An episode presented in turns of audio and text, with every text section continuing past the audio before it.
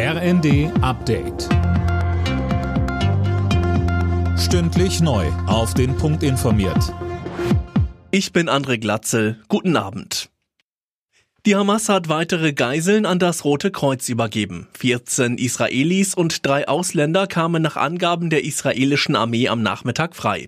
Cornelius Dreger berichtet. Das ist die mittlerweile dritte Gruppe, die im Zuge des Geiseldeals zwischen der Hamas und Israel freigelassen wurde. Unter den 14 Israelis sind nach Angaben des israelischen Fernsehens neun Kinder. Unterdessen wird hinter den Kulissen über eine Verlängerung der viertägigen Feuerpause verhandelt. Nach Angaben der Vermittler aus Katar und Ägypten geht es derzeit um eine Verlängerung um zwei bis vier Tage.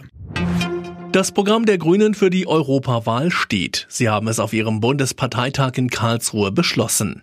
In der europäischen Asylpolitik zeigen sich die Grünen offen für einen härteren Kurs. Sie pochen aber darauf, dass humanitäre Grundsätze eingehalten werden.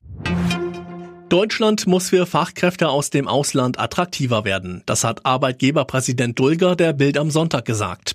Er rechnet wegen des Fachkräftemangels mit einem Wohlstandsverlust. Mehr von Philipp Nietzig. Aus seiner Sicht ist Deutschland momentan nicht attraktiv genug für Arbeitskräfte aus dem Ausland.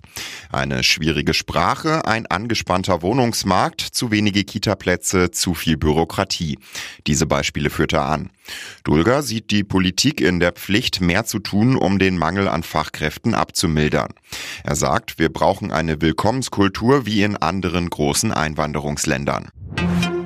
Zweimal unentschieden in der Bundesliga. Im Abendspiel trennten sich Hoffenheim und Mainz 1 zu 1. Zuvor hatten Heidenheim und Bochum 0 zu 0 gespielt.